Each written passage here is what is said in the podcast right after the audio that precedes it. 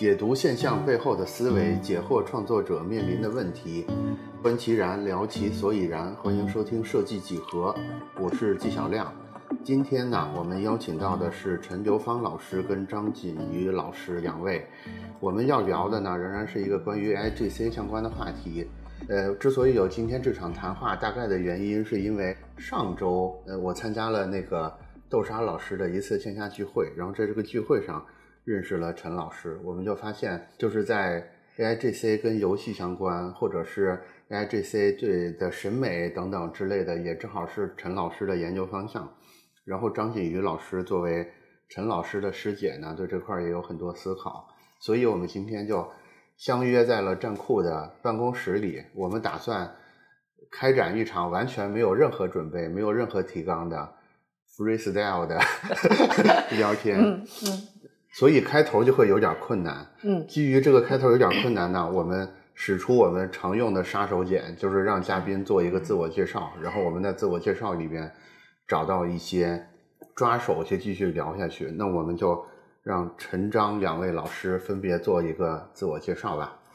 嗯，好，大家好，呃，我叫呃陈刘芳艾丽，然后我之前是阿里 IP 的主理人，做了大概有十年的基于 IP 内容的产品设计和授权客户的服务，然后我从二零二一年到现在是在北大做人工智能艺术审美感知相关的研究，主要是从这个 VigoGAN 开始，然后也在实践一些，比如说像 Mid Journey 啊，Stable Diffusion，然后专门创的剧本编写以及一些动画短片创作等等，但是整个目睹了这一波 AI 是 AI。GC 的一个爆发吧，嗯，然后我今年呢加入了一家游戏公司啊，这是一家独立游戏公司，叫大鱼快游。那它的前作，嗯，就是之前参与了呃《隐形守护者》这部游戏的制作，所以我们现在也在通过 AI 探索这个它如何去驱动交互叙事游戏。那年底呢，我们其实也会有新的互动影音项目，叫《隐藏侦探》在 B 站上线。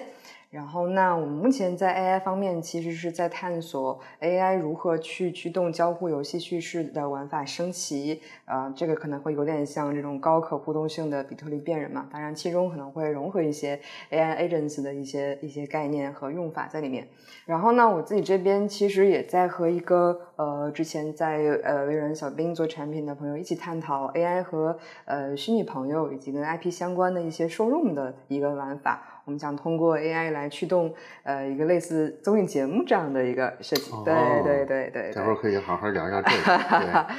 对对，然后正好呃，跟老季我们之前就是在也是一个一直在关注 AI 的朋友的这个聚会上相识。对对对，那我最近其实也有一些像，比如说像 Mid Journey 结合这个 Runway 的 Gen Two 创作的一个短片上线，然后呢，之前也有把相关的制作流程分享出来。然后大家如果对这儿感兴趣的，也可以来来找我交流啊。反正就是我们可以围绕着 IP、AI、游戏和设计这块儿都展开探讨。这样对，一就是陈老师的简介，包括一些。作品也可以放到我们节目简简介里，大家可以看一下这个，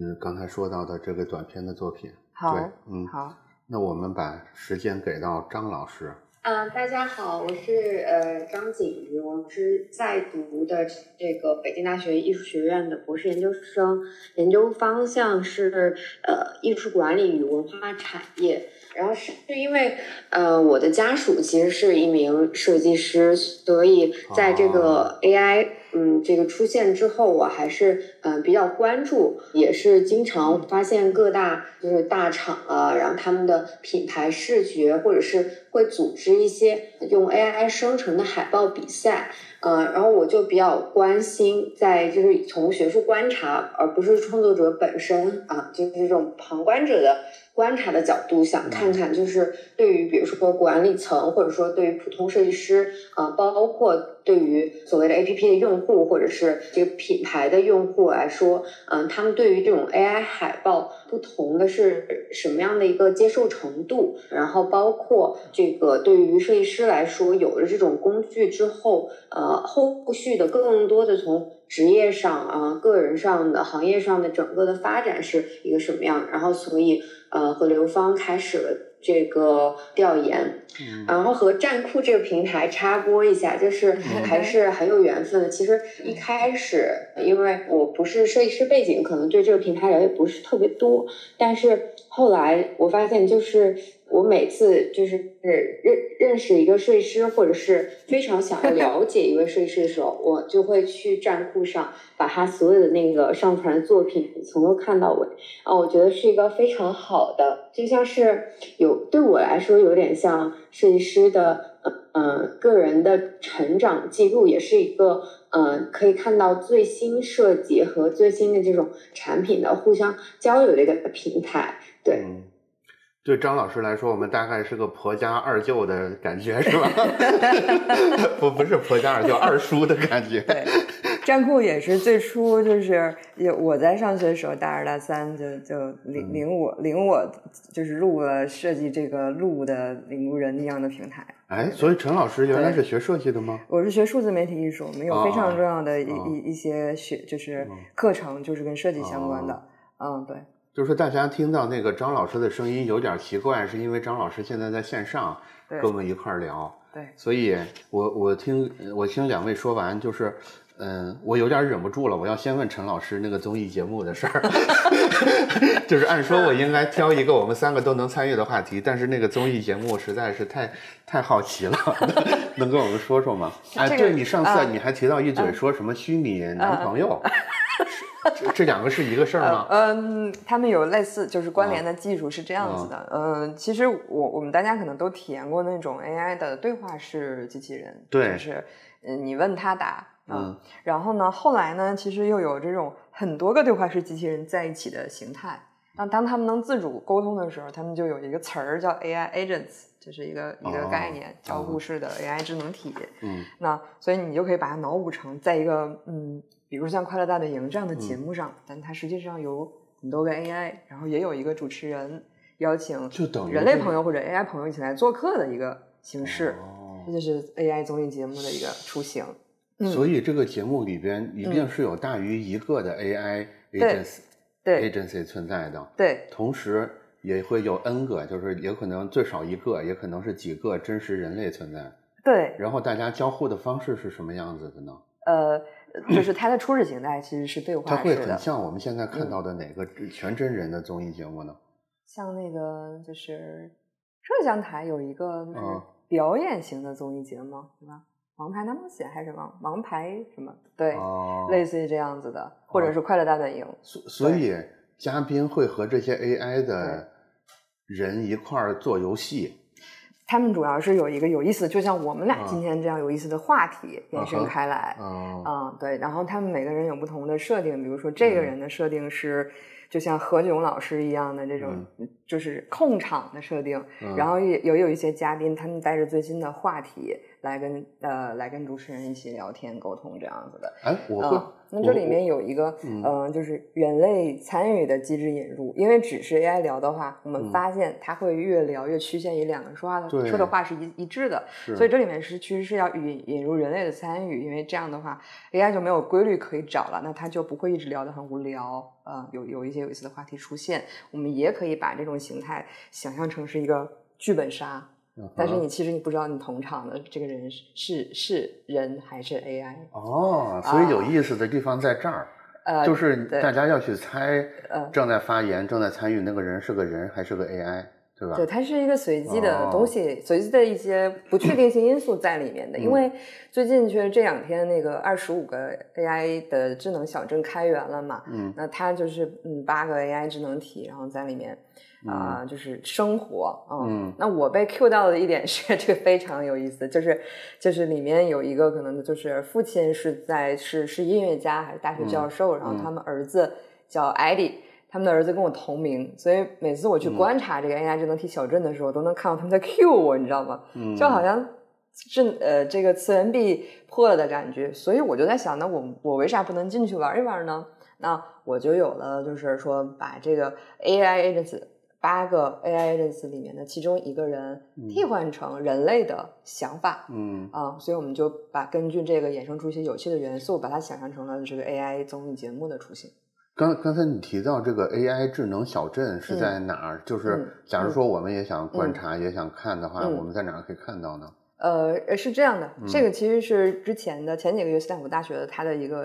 科研项目，那个就是原来是像素人的，但是像素小人的那个，那个。然后呢，这两天它开源了，所以大家在 GitHub 上都可以去搜这个哎。它的这个呃项目的题目，待会儿我找到，再 Q 一下这个。待会儿这个简单的教程也放在。待会儿我做一个简单的小介绍，我们到时候可以剪在这里啊。然后就是等于说，现在全世界的大家都可以去玩这个 AI 小镇了，或者你在本地去复现，然后你也可以给它换一套皮肤，比如说这两天新出的那个 A AI 猫猫小镇。所以它就很像西部世界的一个嗯嗯早期版本。对对对，我想起来了，在中国它非常适合的对标是《家有儿女》。哦，家有儿女，对对对，就等于啊，我明白了。对，但是我可以参与进去，我可以以他们家的客人的身份参与进去。对，哦，是这样的。对，家有儿女、龙门镖局这样的小的情景剧这样的故事，然后它也是一种 AI 受众的综艺形态。对，嗯，这这这里边我有个问题，其实想问一下那个张老师啊，嗯，就是。就是我之前我之前看所有这些综综艺节目，我看的不太多，但是我能感觉到说这里边相当大的乐趣在于观众对这些参与综艺节目的嘉宾的价值观的呃判断，对吧？甚至是对他价值观的一种赞同或者是反对。就是我会觉得说，有很多时候我们在看这种呃有点真人秀这种，与其我们与其说我们在看这些节目，不如说我们是在。不停的去做这种价值观上面的比较，所以这张老师做很多这个关于 AI，尤其是呃偏这种呃社会伦理方向的研究，你你觉得你觉得就是刚才陈老师说这个例子里边这八个 AI AI agents，他们是没有人格的，也就是说，在我看来，他们说出一个有点大逆不道的话，我不太会生气，因为我知道它是个数字。它只是一串数字，但是这段话，比如说是一个明星说出来，我能引发我的呃反应就会更强烈一点。所以，我我我我我有点没想通的是，这种没有人格的数字生命，呃，包括这个综艺节目，包括以后会不会因为我们总是认为它没有足够的，我也只能用人格来形容，嗯，来导致我们后面的就是参与程度、乐趣程度始终不足呢？也就是我们对他就比较麻木，不像我们对一个真人一样那么敏感。嗯，这个会不会是影响我们未来？就是所谓 AI 互动内容，包括呃以后有元宇宙，有什么 MR 之类的更更复杂的 AI 互动里边，都会被这个问题困扰呢？我不是我不知道我说没说清楚啊。我我觉得这个问题就是我到之前没太思考过，但是您说完这一下，就是我在带入这个场景啊，就比如说我自己看真人秀，或者是很多真人秀，它的呃，就是在营销号也好，或者是嗯。嗯官方的宣传媒体上，呃爆点的那些呃视频的，或者是所谓的这个画面的截图，基本上都是有有一些观点，就是。呃，冲突就是可能是所谓的这个明星，他和呃，就是一般的或者是观察员，然后以及呃场外的我们这些呃屏幕前的观众，在这个同样一个事情上可能会有不同的观点，然后这种就是冲突可能就会呃，就是让大家就是抓住人的眼球，引起讨论，包括这个明星他的呃，就我觉得人设就是可能。嗯，就是会呃和他的这个线下的这些行为，哎，比如说哎一下子拉好感，或者说是败好感。然后我在想，如果这八个 AI 的话，就像现在很多的这个数字人，其实呃，如果他只是就是假设我们就像呃零一零一命名零一二三四五六七八这八个数字命名他们，就是他们没有呃。这个所谓的人设，或者是我们人类给他的设定，嗯，就是人们会不会就是呃，就像纪老说的，就是感觉看着看着，如果他们都是以 AS 方式思考，然后他没有所谓的预设，所谓的正确，也没有所谓的冲突，就是这个东西就索然无味了。嗯，就是那么如果说，就像现在的很多数字人，其实他依然是就是人们给他包装完，就是。做的人设，比如说他是就是一个非常酷的短发的，很时尚，代表这个时尚界，然后可以跟很多奢侈品海报合作的，呃，这个时尚的一个呃女性人物，然后或者是呃国外有一些就是呃不同呃肤色迎合这个呃社会的所谓的这种嗯呃。多多元性、多样性 （diversity） 的这种人设，就我我觉得，如果说想要嗯吸引到观众的话，可能还是要嗯在这个嗯 AI 本身的它的这种之上去给它有一些更具象的所谓的这些人物，或者是就是模拟，其实就是呃让它更靠近人类的说话和呃让它能够呃更加呃让我们普通的人类有一些。呃，回应能够参与，这样可能会互动的效果更好。嗯，对的，对的。我给大家补充一些，就关于这个 AI 小镇的信息啊。嗯，就是呃，它里面其实每个数字生命，就智能体吧，都被设定了一个独特的背景资料。比如说，里面有一个叫 John Lin 的，那他就是这个小市小镇的药店店主，他特别喜欢帮助别人，然后。他是，总之就是想各种方法，让顾客更方便的，就是获取他们所要的药品。然后呢，他的呃妻子是丹教授，叫 Maylin，然后。呃，儿子呢叫艾艾迪林啊，他儿子是学音乐理论理音乐理论的，嗯，然后呢，然后这个药店店主叔叔非常爱他的家人啊，然后呢，认识他们隔壁叫猫的老夫妇也已经好多年了，老邻居，然后他认为他隔壁老先生也特别善良的一个好人，然后这个小世界就是我们从张令的他的这个生命的视角。来看这个世界的话，就比如说某一天的一个早晨，他会在六点钟左右起床，然后早上先刷牙洗澡吃早餐，然后在开始一天工作之前呢，他就会短暂的跟他儿子碰面。那某一天呢，他们就可能。就是发忽然发现他儿子没有准时回家，他就还还在跟妻子讨论这件事情，嗯啊，是不是儿子最近青春期了？哦，对对对，都会有有一些这种随机事件发生。那所有的他们的这些表现，其实都是有提前设定好的这个这个世界的背景故事和人物设定、人物的性格、人物的职业背景、家庭关系等等去驱动的，嗯啊，是这样的。哎哎，我有点好奇，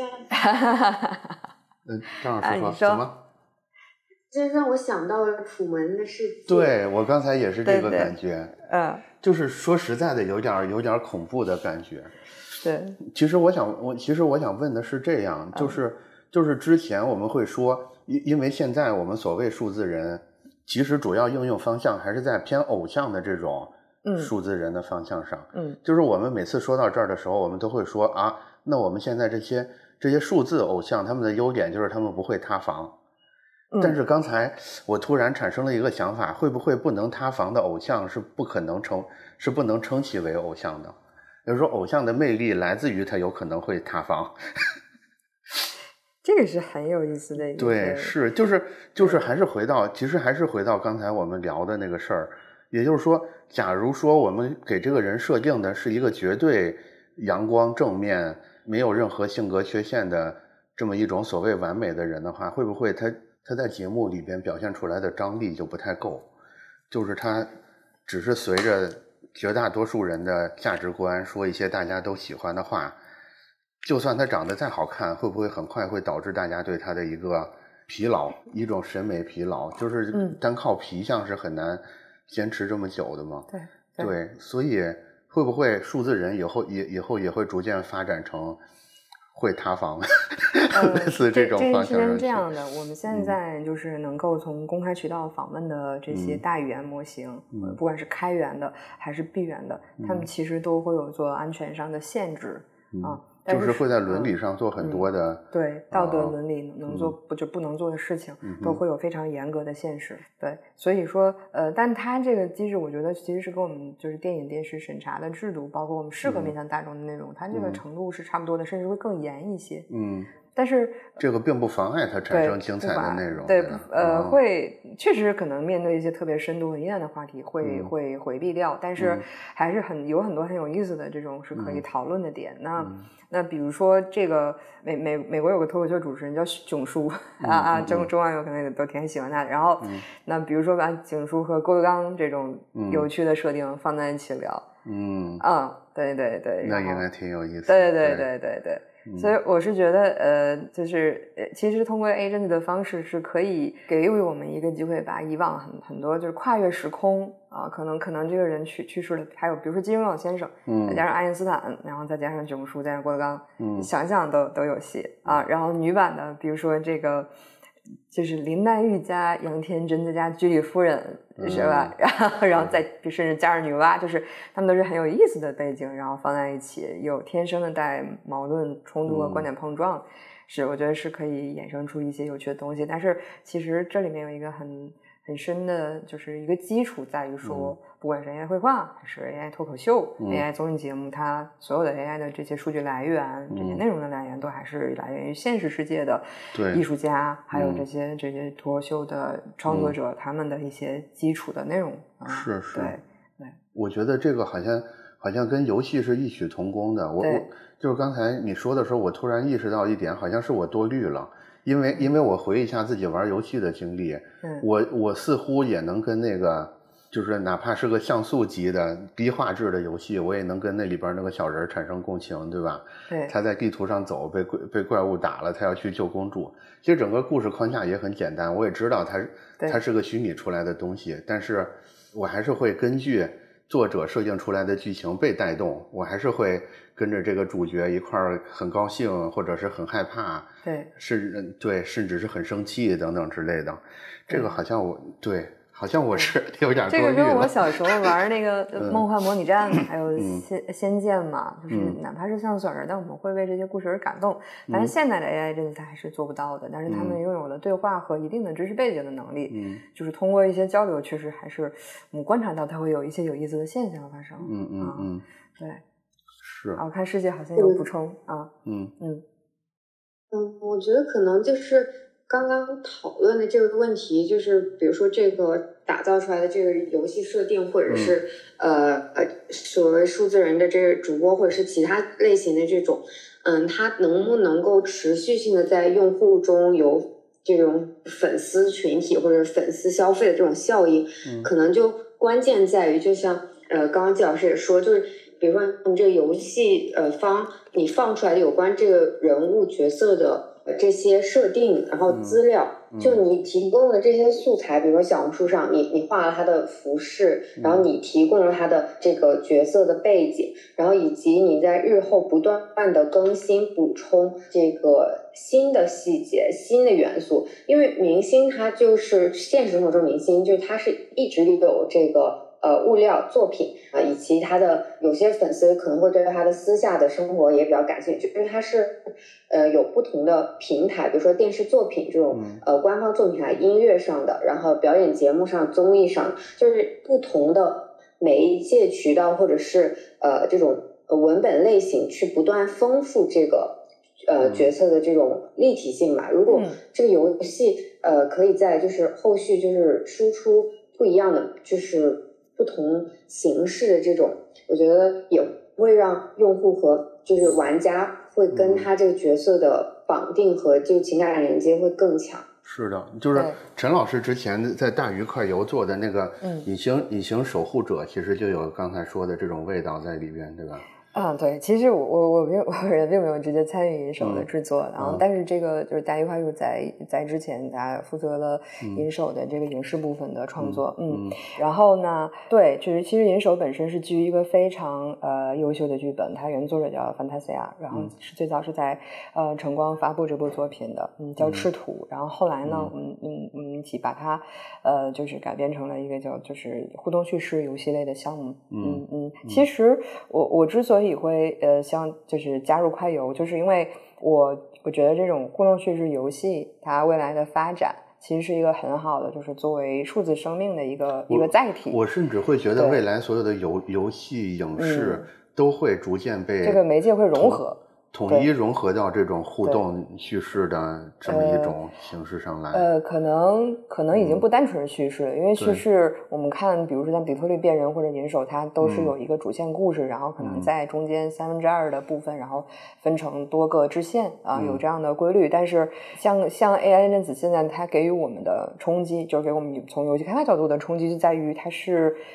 真的是非常的高度随机可变的，呃，开放性极高，对嗯对。那这个时候玩家参与感，它的代入感是非常的深刻，嗯甚至可以忽略它是一个像素小人儿嗯。啊，因为游戏开发的早期，就是我们如果排除掉一些什么呃虚幻引擎啊，然后特别复杂的美术设计啊这些因素在里面，只是专注于它的玩法的话，嗯。其实是有助于找到游戏开发的吸引用户乐趣的核心逻辑的。那么，呃，就是 agents 或者说您刚才提到的这些话题，呃，给我的启发，嗯、就是我们发现，就是我们的这个在座的呃互动叙事游戏这种能力形态，未来可能会成长成更高度可开放性的，嗯呃，这样的这种游戏，或者说它游戏和影视融合的类型，大家以后可能真的有机会在一个。呃，另外的，我我们我们就是不同的世界里，呃，有一有另外一段人生体验啊，一段回忆这样的机会。对对。就是刚才你说的时候，我想到那那个电影就是《Her》Yeah，那个那个电影，就是我会觉得说，真正有魅力的一个数字角色，它有可能像《Her》里边那样，它是没有一个嗯。很完整、是很漂亮，就是一般意义上的这种。这种漂亮的形象的，就是比如说《Her》里边，它就单靠语音嗯。在跟男主角交互，其实一样可以嗯。产生非常丰富，甚至是能打动人的这种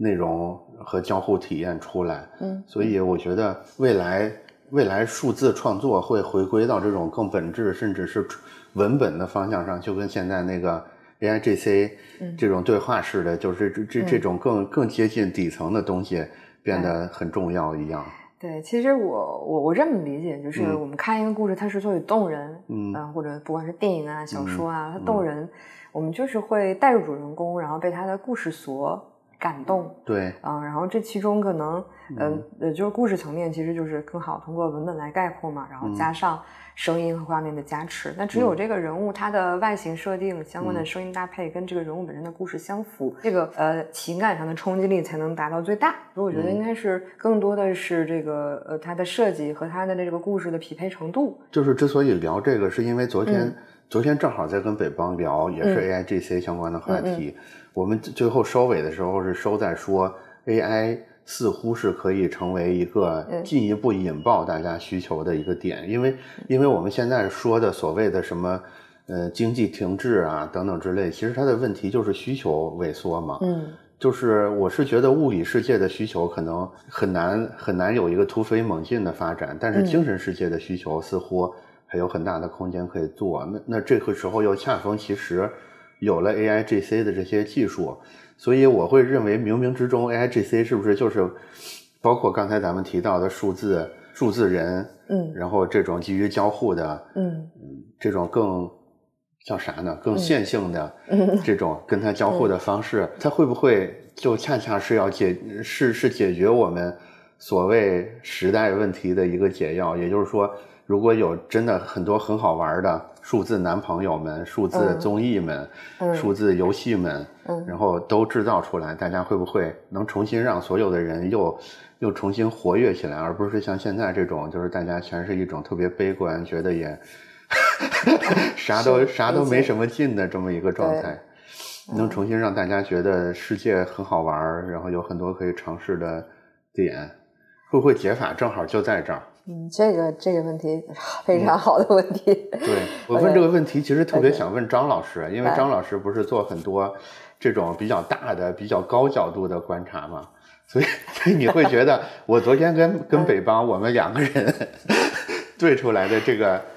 解法靠谱吗？你觉得呢？是说就是觉得，嗯嗯，就所谓的可能 AI 这些会有一些新的这种爆点，然后让让这用户更加有兴趣，是吗？对，是，就是就是现在一个现在一个问题是，大家会觉得什么都没劲嘛，就是上班也没劲，嗯游戏也不好玩，综艺也不好看，嗯电影也嗯就那样，然后嗯对，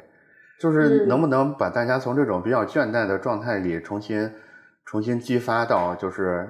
之前黄金时代里，比如说任天堂时代那种，大家对任何一个游戏新发布仍然有那那么高的热情。我会我会发现现在就是仍然以游戏为例吧，就是怎么说呢？就是这些大作能就这些大作很激动的人数变得越来越少了，就不像之前。这会因为现在就是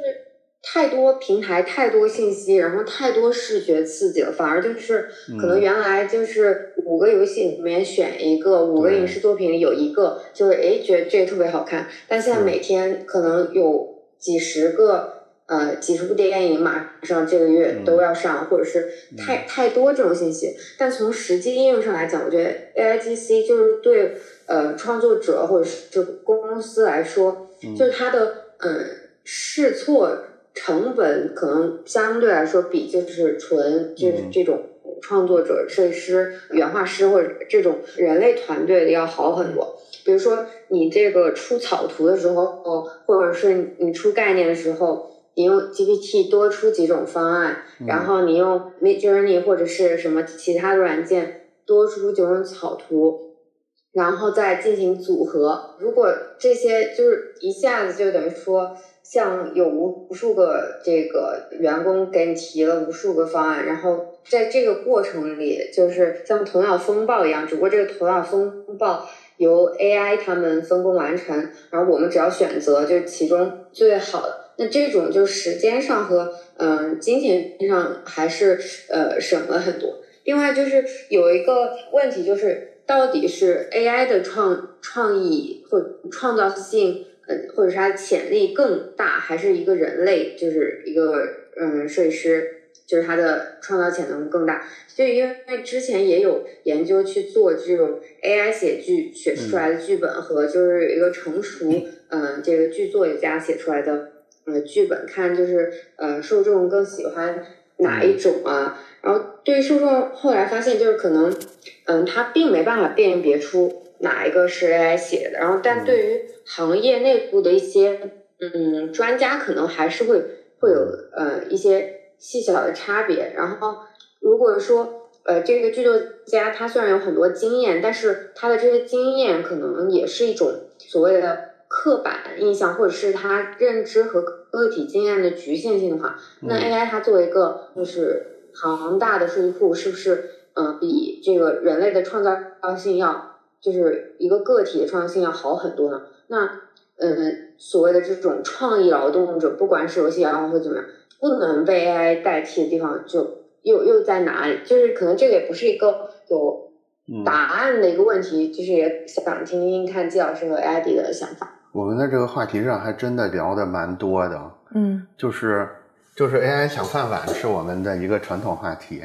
就是从我们聊从去年开始聊呃 AI 也好，什么什么数字人也好，开始 AI 抢饭碗这个话题就一直不停的出现，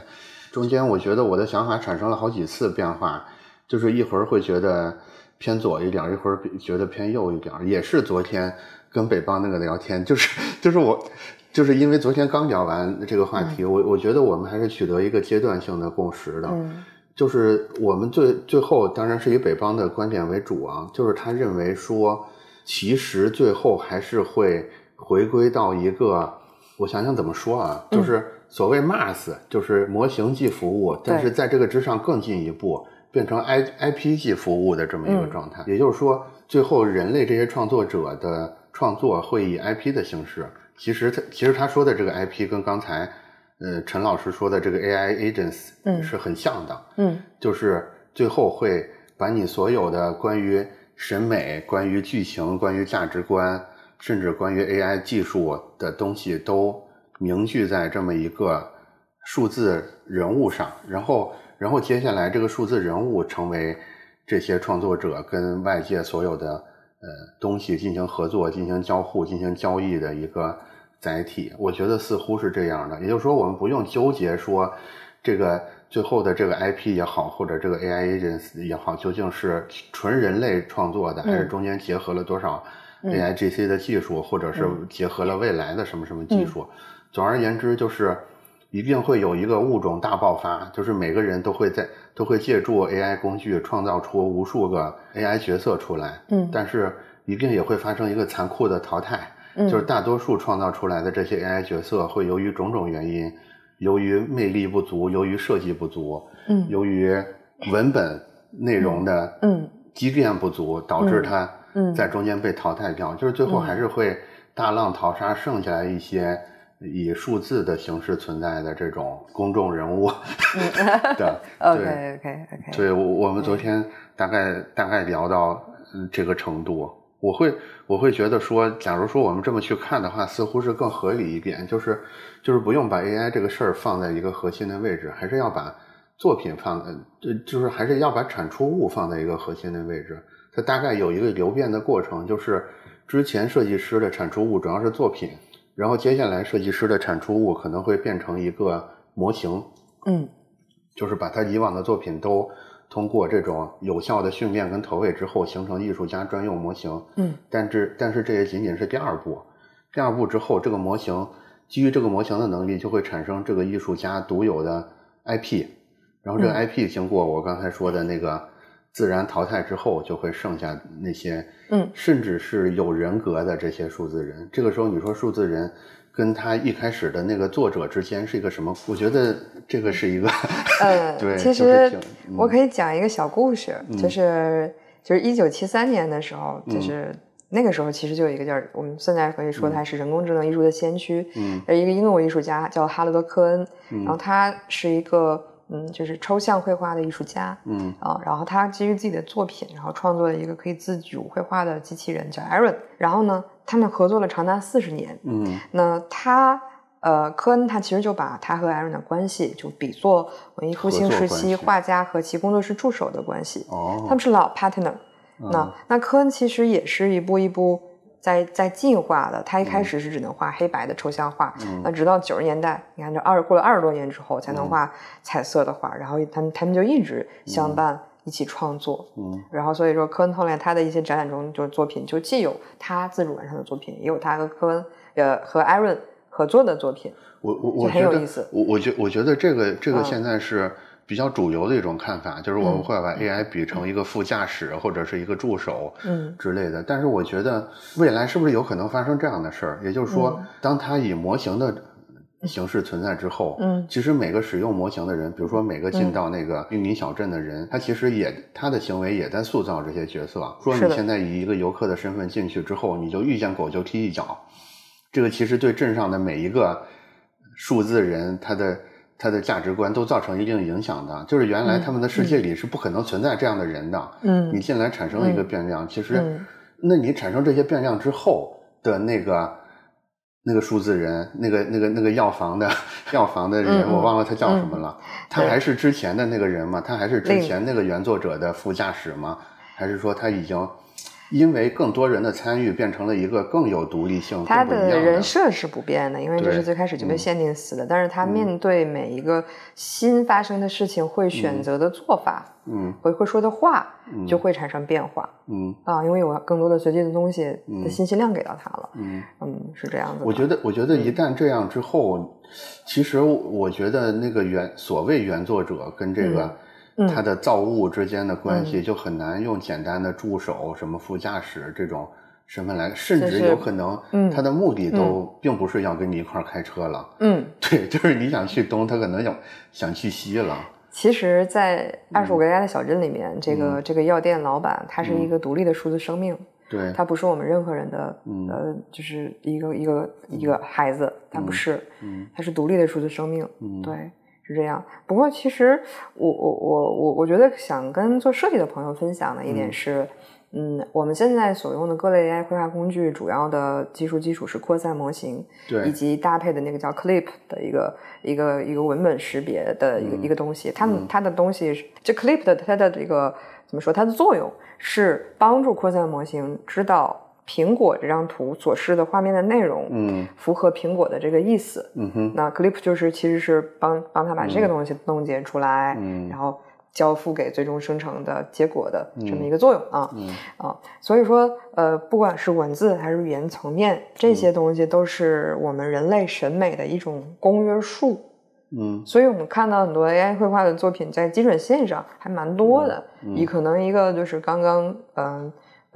接触 AI 绘画几天的设计师，他如果嗯。审美比较不错，也能做出非常好的作品。嗯。但再往上那些顶级的艺术家的作品，因为它已经远远超出人类审美公约数了，嗯。那靠 AI 直接的生成力量是难以完成的。嗯。即便我们通过 AI 的手段创作出了一张极其棒的作品，那这个过程中肯定有这个艺术家他大量的精力注入在里面，大量的创作的他的想法注入里面才行的。嗯。对，因为 AI 它就是会找呃不文字的最大概率、审美的公约数，这些东西其实是平庸的。所以我觉得，就是设计师或者艺术家们的机会在于说，我们可以通过 AI 的手段，把我们快速的拉起到一个行业平均水准之后，通过我们一些创意差异化的东西，对对，然后再来提升自己，找到自己的核心竞争力。嗯对，然后呢，这个时代其实是我们我们过去十年可能呃，就是年轻人呃想有新的作品，然后有找出路，其实还蛮难的。对说实话，很多、嗯。很多的这种艺术或者是创作领域的核、核心的话语权，就是掌握在少数人手上的。嗯。嗯，这一波其实给了大家一个平权的机会嗯。啊、包括我我我尝试的一些影片的设计是这样子的，比如说以前可能几个月甚至几年才能出一支比较高质量的科幻短片，那现在可能是一周甚至是可能是一天就有机会创作一个就是看起来还挺有意思的一个预告片的作品，当然里面的人物啊、情感啊、表演啊还是很缺失的，但是这个进化速度非常的快，在去年这件事情不可想象。那在今年上半年出来的画面也都没法看，到我们今天这个时点，其实已经有还不错的短片能够看到了啊、不管是就是呃之前发布在 Twitter 上的那个《创世纪》，还是我前两天做的《谣言地球之歌》，然后也有网友做了这个《流浪地球三》的预告片嗯啊、其实大家的这方面的尝试，我们已经可以看到这这种新的呃人工智能艺术这种新的类型在大爆发。所以一方面是原有的设计师有机会重新从同一个起跑点开始创作更多的作品，找到自己的核心竞争力；另外一方面，创作也变得更加的民主化和平权了。对我觉得这是大家在这个时代的机会，是可以抓住的东西。觉得有点像，就是呃，刚刚刘芳说的那个，就是平均水平，或者是大多数可能会对这个，比如说所谓这个游戏里的这个呃这个数字人也好，就是可能会产生嗯比较多的影响，而且这个 AI 可能以这个呃平均靠上，比如说假设这个水平线对它这个平均线靠上。以下的这些，甚至是从来不会设计、不会动画的人，他的这个可能说收获效率提高可能是最大的，反而是最顶尖的创作者，或者是他的风格已经非常的固定，他自己的风格已经很就是很有自己的一个体系之后，他可能 AI 辅助他做的事情，可能嗯在创作上可能不会特别多。嗯，其实有没有这种可能性？嗯就是就是我们仍然是在沿着过去的惯性去推理这些东西。我们认为会有游戏大作，会有预告片，会有电影院，会有综艺节目，但是会不会我们只是由于不可摆脱的惯性在做这个思考？有没有可能其实会是一个更颠覆性的东西？因为我就会觉得说。就是刚才那个虚拟男朋友，为什么感兴趣？因为嗯我觉得，嗯呃，所有的内容或者娱乐的终极形态，可能就是嗯我真的在你身边，陪伴给你，嗯给你嗯造出这么一个可信度很高，至少你自己觉得可信度很高的人来，这是不是最高形式的所谓娱乐或者是互动了呢？那如果是这样的话，嗯嗯我们今天在这努力做这么多更漂亮的二十四节气海报，嗯做一个更漂亮的什么呃科幻片的预告片，那我们是不是这正在干一些其实嗯徒劳的事儿呢？绝对不是。首啊先就居神智能吧，或者说，嗯其实我我想要个哆啦 A 梦，嗯是吧？对吧？嗯它可能比比这个我想要个去男朋友 简单一点啊。嗯对对对，首先要哆啦 A 梦的智能程度达到，嗯嗯，就是我我就是怎么说呢？就是能够跟我平时像朋友伙伴一样相处的水准，那现在已经趋近了。嗯然后就是他身体的各种零件的机能配合嗯要达到嗯。比如说，他可以灵活的上下楼，嗯从一楼走到五楼，然后跟着我去野外做一些事情。嗯现在的机器人都是比较难做到的。可能这两天那个像呃小米啊、智慧君啊也有嗯发布一些新作，他们其实已经在这样的路上了。然后呢，就是我们人类的五感看到的、听到的。然后摸到的、闻到的等等的这些东西，其实都要把这些感官加上去，它才真实。其实还有很长的路，还有很长的路要走，但确实，我我相信这是一个，这是一个不可逆转的，一定会发生的路。也许我们在有生之年是能看到的。刚才拿哆啦 A 梦来做个比喻，准备是未必的。我的话，我我我不会做准备，嗯 我就我就静等他来，我就静等他来 来了再说。呃，因为就是你如果九五年的时候看现在有这样的 iPhone，对，哇，那是不可想象的。但对来了，我们不也每个人都用的很好吗？或者你九五年就要为现在做一个准备，也是一个特别虚妄的想法。对，因为中间有很多事儿。不是靠想象力可以补上的。我好一点说，我我我自己也希望，我也希望大家每个人可能有一个自己未来的数字生命伙伴。我我觉得几乎必然会发生这个事儿。反正我特别想要这 个。对我我我也是特我我从小就特别想要，就不管是小说还是影视剧里面，我我喜欢哆啦 A 梦，我也喜欢之前有一本数字生命叫数字生命的小说里面写的有一个机器人叫小雨，就是他一直陪伴着主人公。对。嗯，哎，那个小说里那个小雨，它是一个批量生产的产品，还是说它是主人公自己想象？小雨就非常有意思了，或者制作出来的东西呢？小雨是主人公的电脑有一天被雷劈了，然后就产生智能了。他一开始的智能就跟我们现在看到的 GPT 二或者 GPT 三。差不多，嗯，呃，然后他他也是通，就他的学习路径就跟现在大模型大模型的训练路径是非常像的了，嗯，啊，然后逐渐的他就有了这种更多的这比如说讲故事的能力，他还去网上玩网游，最后打到了全服前十，然后他还这个呃。也学习，比如说像文学的创作、艺术的创作等等，的慢慢的就像一个孩子在学习和成长，只是确实速度非常的快。嗯，嗯，然后后来呢，这个主角就为这个小雨开了一家人工智能公司，嗯嗯，他们一起嗯做了做了翻译软件，呃，帮助全世界的人交流，然后做了大型的网游，啊。啊，就是全世界的就是玩家们都参与进来。你说的这个这这个作品叫什么？叫《数字生命》，是一四年发布在起点上的作品，作者叫 Absolute 刘家俊。所以它是一个所谓的网络小说。它是一个网络小说，但我是初中读到的最后的，初高中读到最后作品吧。现在的每一部几乎都应验了，除了除了那个数字生命产生的机制不一样。嗯然后呢，小雨是有很多个机制也，它是有很多个副本的啊。那比如说翻译机，小比如说我们小嗯把智能按到一到十二级来分的话，嗯，小雨小雨的智能在十二，那翻译机可能四到五就够了。游戏的 AI 在在在七到九，就是它的分身是可以有计划的控制住对它的上限。对对，比如说只剥离出来小雨的语言能力，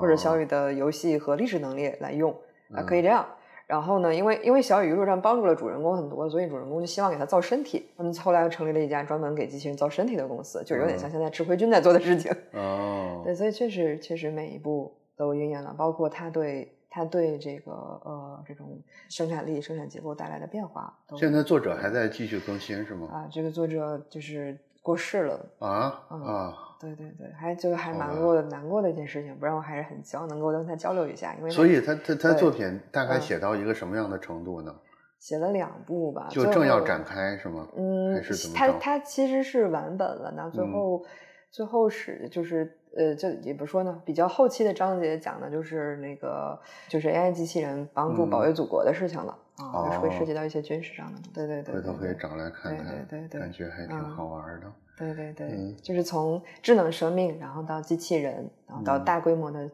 服务型的机器人，再到战争型的机器人，一一路过来。张老师认为呢？就是就是我们说的这个有点远的推演，就是对对一个更大范围的事儿的影响，就是会不会有一天，其实我们说今天可以一秒钟做呃两百张海报，有一天其实海报这个东西就不存在了。我觉得可能就是。海报它的功能可能就是呃广告或者是信息传播，然后它可能它的这个载体和媒介会不太一样。就因为我们看好多科幻电影，或者是赛博，或者是美丽新世界，就是你可能现在比如说我们现在这个谷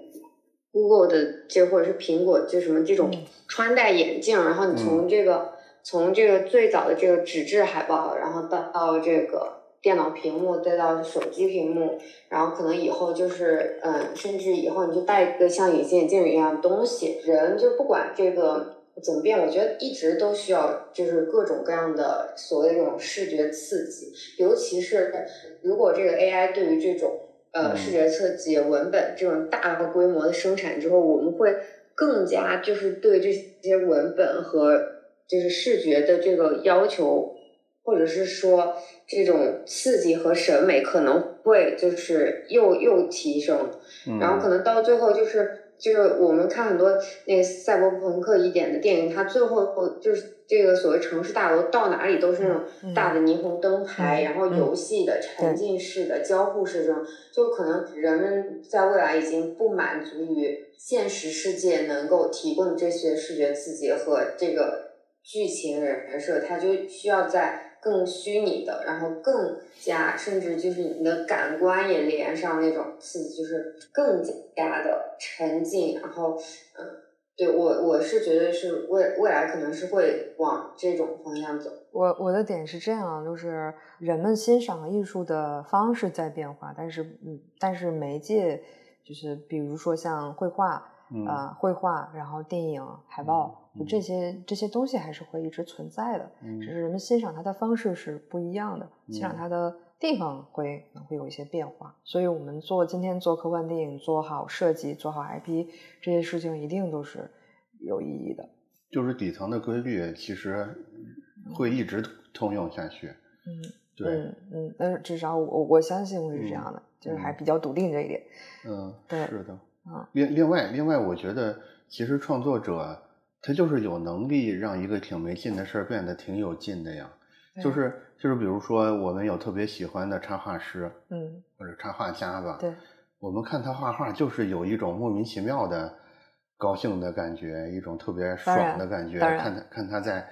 看他在一张白纸上，然后就唰唰几笔就构造出一个东西来，那种快乐，我觉得是很难。很难说这个东西是可以被被被被被很很容被破解出来的。我会认为这里边是就是存在很神秘的力量，或者说我们将来哪怕我们的娱乐都以这种呃沉浸式的这种高度仿真的形式存在，但是这里边其实也存在过瘾不过瘾的问题的。就是以一个普通人的资质，你能想象出来的呃最好吃的东西可能就是拉面，但是对一个真正的这个烹饪大师来说，他他他可以让你的体验变得好很多。嗯，就拉面明显并不是这个好吃的极限嘛。我觉得，我觉得对设计朋友想说的是，就是越是在这样 AI AI 到来的时代，越不需要急于求成去学一些就是 AI 工具技法上的东西。我也是这个观点，反而是需要把你的。比如说像视觉设计，呃，就平面设计的基础，然后比如说影视创作视听语言、动画运用规律啊，这些这些还有如何讲故事基础的东西，把这个基础打牢。然后，因为现在的 AI 工具，其实大家学就是可能学到比较深深度掌握还需要一段时间，但是其实如果你想要入门，学会能够生成一个 Apple 一个 OneCode，就是这个过程是还是非常简单的。所以大家，嗯，我觉得不用被时代的洪流裹挟吧。就虽然我也经历了这个学习路径啊，然后我是出于研究的目的来来学的，我在过程中就是会发现我的这些呃，在在平面设计，然后我学习的一些影视创作的基础，在这件事情上带来我的受益非常大，是这些东西才能让我就是比较快速的，就是去运用这些 AI 的工具来做创作。是还是就是它像生产力一样辅助你，最后你要做。很多的判断，或者是就是设计师变成了一个更综合的角色，就像产品经理或者是嗯。呃创作者，然后策展人，嗯，这个剧剧本创，就是他整个要把完整这个创意的故事场景，就是还是游说师的身份去综合的判断和营造。是的，是的，我我特别认同策展者跟游说师 这个身份，对对，或者是制制作人、创创作者吧，都都是可以的。是的，可能要求大家比以往能力上更多元一点，但是那个设计上最核心的东西，你的审美，你把大的问题拆变成小问题的能力，你你为客户呃解解决问题的能力，还有你的很多很多这个创作上的基础知识，这些。永远都是底层的非常核心的东西，把这个基础打牢。然后无论之后什么工具，那那是你的，你的左膀右臂，对吧？你要驾驭它啊。那你要有了这些基础，才能驾驭它。对，还是就是最后，我觉得可能如果一个设计师希望很有辨识度的话，还是需要像季老师前面说一样，就是他的整个作品就是汇聚在一起，嗯，不管是就最终是一种。模模模型就是这种什么所谓的，像我们刚好像说是大模型，或者就是，嗯，就是它是一个就很有体系化。你虽然借助 AI 工具，但你不能说，嗯，这 AI 工具给你创作到哪儿，用什么这种视觉效果就就是被带跑，而是你只是借助它更好的呈现你一个很有体系、很有逻辑、有你自己创作世界观的一个东西。就就像我们刚才说的，就是。其实 AI 生成的东西，在真正的专家眼里，还是能一眼假，对吧？还是能尝出来它的味道不一样的。那想要不一眼假呢，就是需要你在这个专业领域里面有很很确实很好的积累。是的。我我观察到一个案例，就是小红书上有一个摄影师，他叫 AD 王，也是，嗯，他接触 AI 绘画应该不是特别久，但是他有非常多的。呃，摄影经验、审美能力和他自己积累的摄影作品，他通过自己这些作品练了自己的 AI 模型。嗯，通过这个 AI 模型，他自己生成出来的作品就被很多人认为是他自己拍的。嗯，真的看不出来。那这都是他的鲜艳经验和基础，以及他的学习能力，帮助他实现了这个啊这样的一一个作品。这个是我想补充的一个点，就是我们现在一说到 AI 的时候，往往容易把它理解成一种生产力工具，一种。提高效率的工具，但是其实我这只是一方面。我这两天自己有一个亲身体验，我会觉得它是个非常好的学习工具。对，为为什么我会这么认为？就是我特别喜欢那个原来三 A Toys 的的那个主创叫 Ash Ashley Wood 他的画，嗯，呃，然后我我前一阵儿就用 SD 私练了一个 S 那个 Ashley Wood 的单，练完练完之后，我大概经历了几个阶段，嗯，就是第一个阶段，我我用这个单生成。图画之后，我觉得特别的开心，因为因为我完全看不出来它跟原作者画的有什么区别，就是一样的那么帅气的笔触，那么漂亮的色彩，对吧？嗯，就觉得特别的特别的爽啊！我我似乎我似乎也是艾什利物的了，他的灵魂到我身上了。就是第一个阶段，然后嗯嗯，逐渐生成多了之后，我似乎就从大量观看生成。的这些作品跟原作里边逐渐被动的生长出来一种辨别能力，我就我现在再去看我一开始让我很兴奋的那些图的时候，我会觉得这个味儿好像也其实也不太对，其实我也完全没拿到人家的精髓是啥。与此同时，反而渐渐的生长出来一种区别于 A W，呃，又。又又有我自己风格的东西在里边，就是帅气还是那么帅气啊，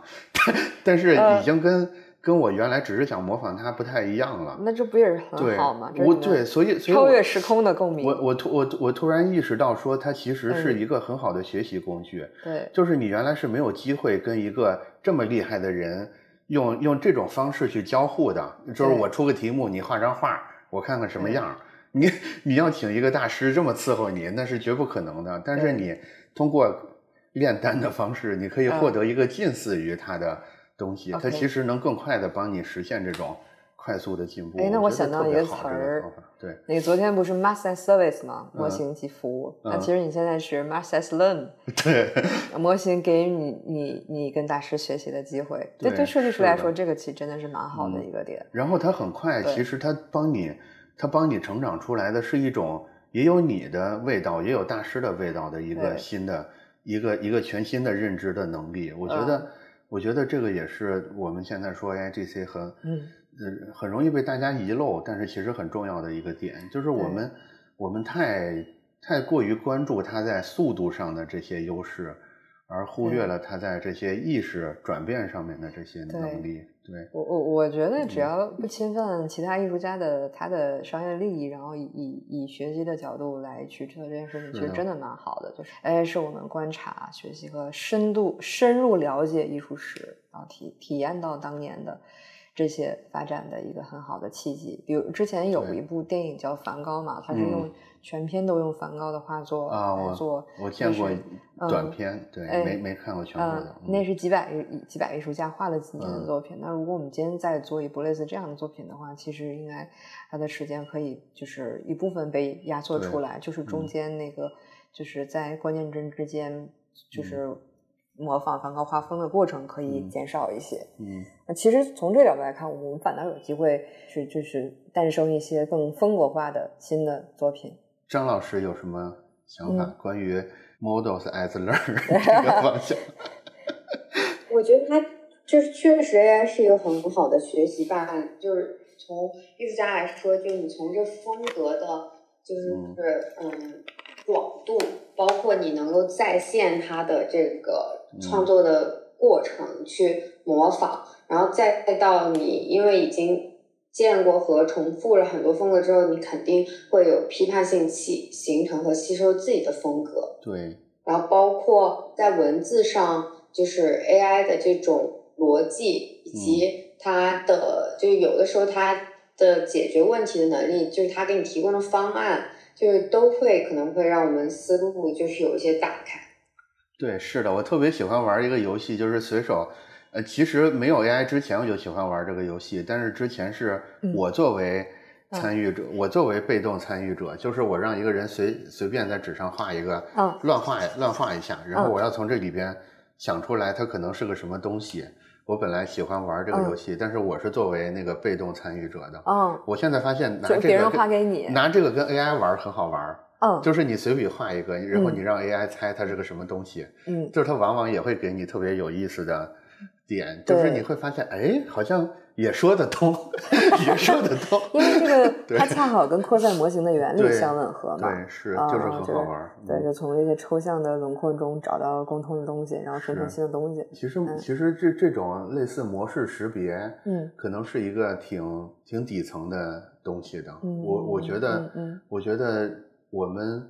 如果用这种方式给自己找灵感，我觉得是不是也是一种打开思路的办法？就是，特别好。对因为我画画不太好，嗯所以就是大概能画灵魂草图的程度。对，然后我就用这种方式去帮帮助自己做一些完稿的东西。是啊我这这嗯就是就是现在现在，比如说比如说比如说 SD，你拥有很多个艺术家的模型之后，嗯你真的就好像在参加一个艺术家沙龙一样，就是嗯你把这个艺术家生成那张画，让那个艺术家再临摹一遍，，我都不好意思说，我觉得这个感觉太棒了，然后让下一个再临摹一遍。真的太棒了。是，啊，嗯，我我这么我当我去这样想的时候，我觉得哇，我我我怎么能有这种非分之想？但是吧，好爽啊！是的，真的是这样对，用茶馆里那个嗯话说，八大强国伺候我一个人。哦，我我竟然能让毕加索帮我画苹果哇！我我何德何能？他他画完之后，你再让齐白石画。对对对，是这样是这样。嗯，然后然后你这里边似乎能体会到一点，就是假如是他的话，他有可能会怎么想这个事儿。对其实他会怎么想这个事儿是其中好玩的地方，对反而不是说他画出来那个苹果对有有多拿人是好玩的地方。我是觉得，嗯，它其实是呃我们太注重在这些 AI 给我们提供的结果上，其实它在原因上也是有很多好玩的地方可以去挖掘的。对，就是对，假如说我们强行要给它赋予意义的话，啊对吧？嗯嗯，我们就硬说，你看齐白石看见苹果，他都想到虾。哦，他可能苹果上面的褶皱纹理都是虾的 对虾瓣儿。嗯，OK，这个好像也挺好玩哎的。对，呃，这个我我当时在做那个这 AI 艺术研究的时候，确实找到一个有意思的理论，这个啊师姐也知道，它叫啊艺术的镜像模型，就是啊怎么说？这个稍微有理论了点儿啊，啊大家就一听，我尽量把它说的简单一点，就是嗯。人创作画画的时候，你先有个构思，我嗯。今天心情很开心，我要我要我要创作一个就是能展示我这个心情和美好的嗯。自然景观的一幅画，嗯。啊，然后我先有先有一个草图嘛，然后再嗯。细化上色，啊，是完成了这幅作品。嗯。但是呢，一个观赏者他在看我这幅画的时候，他其实会先注意到它的表面特征对，啊，红的、蓝的、绿的、黄的，然后画面中有几个人儿啊，嗯大概讲了什么内容，嗯。最后最后才会看到是不是这个作者心情特心情特别好。他是嗯有什么内容啊、创作理念想传达给我？就是他这个呃，一他的创作路路径是由内及外，但是欣赏哦路径是由外及内。嗯啊，所以我们就是人嘛，真的逃不过这个心理学上的这个规律的所以我们就是会一开始识别到它的表面特征啊，红的、蓝的、绿的，是不是有一个美女，是不是有但是几？乎必然我们会往深处去走，就是我们愿不愿意也是会逐渐往深处呃去走。往深处去走，就取决你是不是真的在在感知哦和欣赏这部作品。那如果你只嗯是把它当成方便面，可能你哦就只看它的表面。大家回忆一下，是不是这样？但现在 AI 无疑是提供给了它它给了我们大量的方便面，更方便的路径去往深处走。嗯所以我们要自己能够甄别哪些是不是方便面，是满汉全席的时候，那就好好欣赏它。哎，所以现在，所以现在有有是不是有人可以做这么一个 AIGC 出来，就是一张已经完成的画，给它回归到它草稿状状态。嗯 现在都是一个草稿，我怎么嗯给它变成一个呃完成稿？嗯有没有人做一个反向的，给它再返回去？是不是？研究研究算法的人有，但是我看嗯他们做到的成果更多的是从、从一张完稿里面提出线稿，哦，但是艺术家草稿不是这样的，对艺术家是是灵魂草稿。对对 对，完全看不出来是什么然。后灵魂草稿，你也不知道未来它会生长成最终终稿的样嗯子。这个就是现在 AI 它是它是替代不了，它也猜不到。呃，但是无但是无疑那些灵魂线稿，它是更接近于刚才创作理念陈老师说的那种情绪，那种嗯最原始的，对他真正想表达的那个东西的。对对对，对这个光晕都蕴含在里面。对，是。张老师是不是有一些相关的课题，有些作业要做？咱们来，可以可以进入我们的学术话题。做做作业。其实我觉得我们刚刚聊到了嗯一些，就比如说这个，嗯，用 AI 啊，包括这个关注，包括和他这个设计师水平有关的，嗯嗯，那就问问看，比如说站酷作为呃一个艺术家这个或者是设计师汇聚的这个平台吧，就是呃平台，嗯，在平台上有没有观察到就是这种呃 AIGC 的这种辅助的这个作品的，就是一些话题上的增长，或者是平台本身是怎么样去拥抱这个 AI 带来的一些便利？就是我我先我先说用户用户那一层吧。嗯嗯我个人的观察是分层特别的严重，就是哪怕到嗯今天为止，嗯在我的观察里边，仍然是有相当一部分人对 AI 是一种绝对排斥的态度的。就是我嗯坚决，我看见 AI 我就绕着走，或者我骂两句我再绕着走。嗯，到今天为止，这种人仍然是有的，但是比例正在缩小。我认、我认为接下来会发生的事儿，就是这部分人不会再进一步减小了，估计嗯是百分之十左右。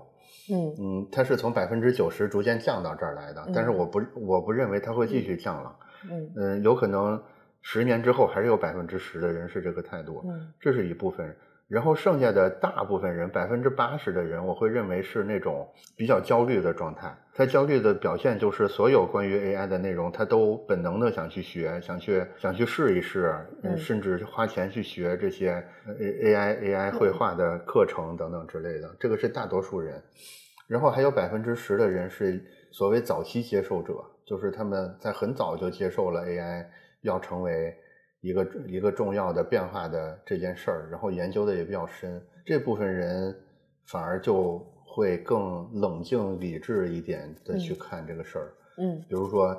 我不停 Q 到的北邦，可能就是这帮人里边一个嗯比较典型的例子。大概大概也就是这三个部分。至于平台怎么做，我是觉得，我是觉得，作为像我们这种比较垂的平台来说，我们是很难在大模型上有所建树的，就是我们也烧不起，也没有能力去做出自己的大模型来。但是这个就意味着我们永远只能作为一个乘客存在在 AI 的这个事儿上，就是我们要选一条船，买它的船票，嗯而不是我们自己能造出一一个船来，我们连一个独木舟都造不出来，可能，所以只能选择上，在未来某个时间上一个我们我们觉得更合适的船。所以你说我们有什么应对？我们其实早期的时候有试过自己也做自己的 AIGC 产品，但是很快就发现，如果你没有大模型能力的话，有很多时候是蛮被动的。我我觉得，我觉得我们现在的思路更倾向于说，就是今天聊的很多内容里边，我反复在提的，我们还是要去试着能不能在事情发展之前去推演出来，这个设计师跟跟 AI 的关系会有一个什么样的演变？就是我个人目前的推演，就是用作品说话变成用模型说话，然后变成用 IP 说话，嗯最后变成甚至你你在你的那个数字生命的后面，他站在前面，嗯，他变成他变成他说话，而不是你说话。对，我我要给你一些正能量啊。嗯首先，我认为这个世界永远都是作品说话，嗯因为 IP 它是一个就是嗯知识产权嘛，它是一个被提炼出来的概念，嗯它的流行语境更多的是它也是广义公司和公司之间的。呃，如果一个作者持续创作某个系列作品，那比如说金庸的武侠，这嗯整个的这个世界观那是他的一个大的一个 IP 嘛。嗯那但是 IP 可能大家自己自己知道的，但 IP 的载体，IP 需要有内容嗯形式，与嗯与就是我我觉得作为一个载体，载体是个模型，然后后面就是一个数字生命。我觉得模型是大家经验的沉淀嘛。嗯就是比如说像 SD Stable Diffusion，它的一就是是一点儿就是一点四、一点五的模型，最初挺丑的，你知道 你无论 prompt 写出花来，对也也也就那样，对嗯对。然后，但它后来之所以变到现在一步步，并不是呃 SD 在大模型层面它怎样怎样了，还是后来有很多就是开源社区的贡献者，他们比如说二月份时候的就是他开始比如说用 Dream Dream Boost 这种方式去微调大模型做 fine tune，、然后其实嗯也是几百甚至几千张，也但是现在可能 Laura 几十张作品啊，嗯嗯，去训练它的微调模型。那这一步微调可以帮助，比如说把原来的就是不那么美的。嗯。没有什么特点的人物变成有有更多有更多符合我们现在美学需求的一些角色呀，或者是或者是一些风格呀，嗯。等等的，这些其实都是就在做这些贡献的人，他们不是做模型算法的人，他们是创作者，是艺术家，或者是艺术家他们的爱好者，是这样哎，子的。这个这个有点意思，就是我会认为你在描述的就是 Midjourney 在干的事儿，嗯就是他不并并不拥有最底层的东西，但是它嗯可以通过翻呃精调之类的方式，仍然做出非常惊人的成果来。呃呃 r n e y 在设计师朋友里面，就是嗯第一就是怎么说，应用范围还挺广泛的。一个是嗯它比较易用嘛，好学；一个就是大家可能普遍觉得它审美比较好。嗯那这个审美的核心实力从哪儿来呢？就是、嗯就是这个团队的他的审美的能力，确实嗯是可能是高于一些开源社区的平均能力的，所以嗯它在最早它的增长曲线是非常漂亮的。嗯但是现在随着 Stable Diffusion 它的开源生态越来越好，很多、嗯很多创作者都加入进来，练呃贡献了自己的模型。嗯当然，我们不讨论这个是否侵权的问题啊，因为嗯这个话题不聊这个。但是它确确实实让 Stable Diffusion 造出来的画面在一步一步变得更好了，嗯。更可用了。那接下来加今年二月份的那个 Control Net 啊、出出发布之后呢，又帮这个事情的可控性进一步加强。是的，然后后面有很多插件，比如说基于 Control Net 的 Open Pose 又衍生出了能够控制姿态的插件，嗯。然后又衍生出了能够通过呃在就是逐帧控制 Control Net 的视频插件，嗯。然后这个开源生态这些贡献者一步一步才让今天的 Stable Diffusion 变得嗯，嗯。就是能更可控，能够。帮助我们去做我们想做的作品，或者是符合客户要求的需求的东西在里面。因为昨天我其实正好采访了 Ben 嘛，对对对，他是在一个一家知名的广告公司呢做 AI 组的组长，然后他跟我分享的就是现在很多嗯，就是品牌爸爸、品牌方嗯都会给这些供应商广告公司提上表，问你们的 AI 能力怎么样，到什么级别，嗯都要填，你知道吧？然后他们会把这个作为一个可能招招招商啊、比价的一个考量维度之一。所以呢，如果是在设计行业的朋友，因为我们本身是为了解决问题、服务客户嘛，我觉得大家是可以适当的去学习一些。对对你工作最有帮助的 AI 工具的，这是嗯没问题的。但是最终的考量仍然是作品，对，是的，嗯。那如果你把你作品能形成持续化的、系列化的，能代表你个人特征和风格的东西，那你就有了自己的 IP。嗯对吧？那这个就跟其实是跟北方老师观点是是比较趋近的。但但我觉得第一步是要把作品作品做好。虽然我做了十年 IP，我仍然认为这些的基础都是在于作品嗯啊、只有作品好了，你的 IP 生命力才能才能长，然后你跟嗯用户有情感连接嗯啊、然后你持续的去经营它，它能把一步一步一部作品之间关联的力量，在未来有朝一天放大到最大。也就是说，你的这个所谓的啊，我们也不要把模型妖魔化，它嗯既不是什么灵丹妙药，也不是什么，但它是你的你的经验、知识沉淀的积累，也是一个你能快速用到可能其他人的审美能力和沉淀积累的一个、嗯一个东西。嗯呃，它更像是一个连连接器、催化剂啊，或者是一个、一个哆啦 A 梦的魔法棒都可以啊，就是沉淀上作品比较好，大概是这样。其实就是我我会有一个观点，就是就是有点儿有有点儿激进的观点，就是我就是现在，假如有一个有一个对 AI 完全不知道的人，他问我应该、应该了解什么 AI 绘画方向的软件的话，我会逐渐把 Midjourney 从那个推荐列表里去掉，因为嗯嗯，就是基本的想法跟嗯。刚才陈老师说的有点类似，嗯。就是它其实只不过是一个平台上长出来的一种审美的优化而已。嗯我嗯我觉得，我觉得接下来要干的事儿其实是让更多的可能性长出来，以及如呃 Mid Journey 正在失去。正在变得不像之前那么光光明璀璨，是因为整个平台的生态给所有人都提供了更好的工具，所以嗯未来我认为会长出更多个小的 Mid Mid Journey 来。嗯但是 SD 是靠谱的，SD 它因为主动选择成为一个平台的身份，而不是成为一个运动员的身份。我现在的一个工作流其实有时候是这样子的，因为 Midjourney 现在创意和审美某种程度上还是领先于 SD，那我会用它先做一个前期的它现在肯定一个参考最快的那个一个参考嗯，然后呢，我会把高度可控性的事情再放到那个 SD 里面来做。然后哦 Midjourney 现在新出的一些功能又很方便嘛，比如说它可嗯以。呃，画面中画面先生出来一部啊。分，你上下延伸、左右延伸，变得嗯。很长很宽。这个你如果用 SD 做也很麻烦，就那个嗯。就 multi diffusion 嘛，但嗯就是每一步控制都很麻烦，确实是。嗯。所以呢，这种同样质量或者更好的质量，那我就无脑选 Midjourney，因因为、嗯。因为它确实是在这方面但但是它有一个最大的问题，就是它能嗯提供的审美的选项越来越少了。对，它有一种审美趋近和单一化的趋势。那这个时候是有可以避免的方嗯式的，就是 Midjourney 在它的设定选项里面有嗯一个，就是不让啊 MD 审美对你作品造成太大审美的选项是吗？啊，是可以打开的哦啊，对对对对对，打开之后就会稍好一些。好，我可以回头去试试。对，哎，对，咱们突嗯突突然岔开了，再再回到那个张老师的主线上来。对，然后下一个话题是什么？就是还想再问一下，对于嗯站酷来说，比如说这种受到 AI 影响，会不会对设计师或者是文字工作者的这个岗位进行一些调整？你是说我们公司本身的雇员是吗？对对对，嗯，目前没目前没有因为这个调整。有没有就是比如说成立所谓这种 AI 组啊，或者是办一些就是 AI 有关的在平台上的一些活原动啊？来原来试过一小段时间，AI 的活动是一直在办的、嗯 a i 组的事儿，嗯、去年就试过一小段时间，但是很快就发现，因为造不出船来嘛，所以就放弃掉了，是这么个状态。反正关于 AI 的话题，我们肯定也躲不开嘛，就是我们嗯。作为这个设计师交流的平台，对，嗯。所以也会经常有这方面的话题，但是更多也就是在观察大家对这件事儿是一个什么态度而已，没有什么很嗯明确的。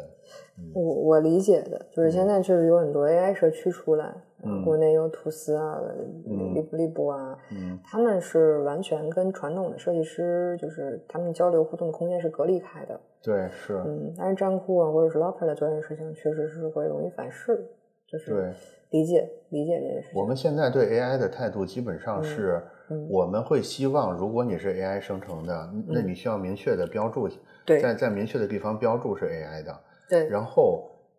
但是我们同时并不歧视 AI 产生的这些作品，就是我们有作品推荐之类的机制嘛，嗯。我们不会因为你是 AI 的，所以就故意嗯。给你降低推荐等级什么的。嗯，但是前提是你需要告诉我们，需要你自己诚信的告诉我们是不是 AI 生成的，就是你用 AI 生成，你又你又骗我们说不是，嗯就有点没劲了。一定要诚心，一定要诚心。而且现在大模型有时候还有过拟合，就是嗯即便是你自己练的模型，都有概率跟你就是去用作训练集的图非常的相似的时候，嗯